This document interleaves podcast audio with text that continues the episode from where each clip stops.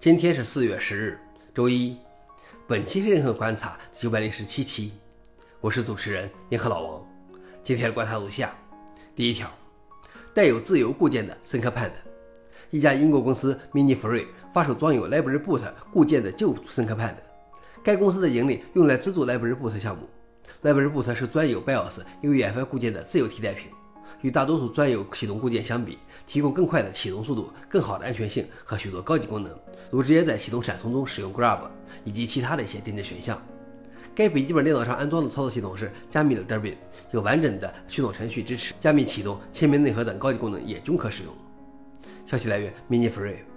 老王点评：虽然这款笔记本是老了点儿，但是都自由啊，而且全球发售。第二条是 Twitter 开源的代码被发现安全漏洞。推特开源的推荐代码被安全专家发现了一个隐自封杀的漏洞，并被分配了 CVE 编号。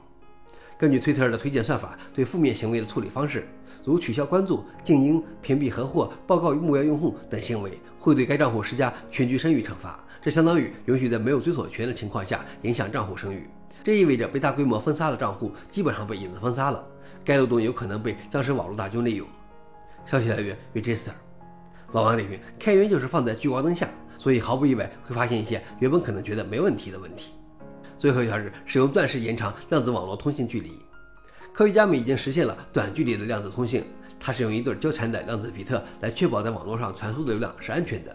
任何试图破坏密钥的行为都会导致量子状态崩溃，这被视为不可破解的网络。但跨越更远的距离仍然是一个挑战。踪迹信号的踪迹器本质上是一个微小的量子计算机。Amazon 的科学家们发现，钻石中的缺陷——那些颜色中心，是一个非常有希望的量子存储器和踪迹器平台。这不仅是在理论上可行，而且已经在学术试验中展示过了。消息来源：Register。老王点评：果然是量子计算用的都是贵的。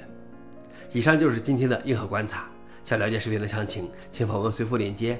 谢谢大家，我们明天见。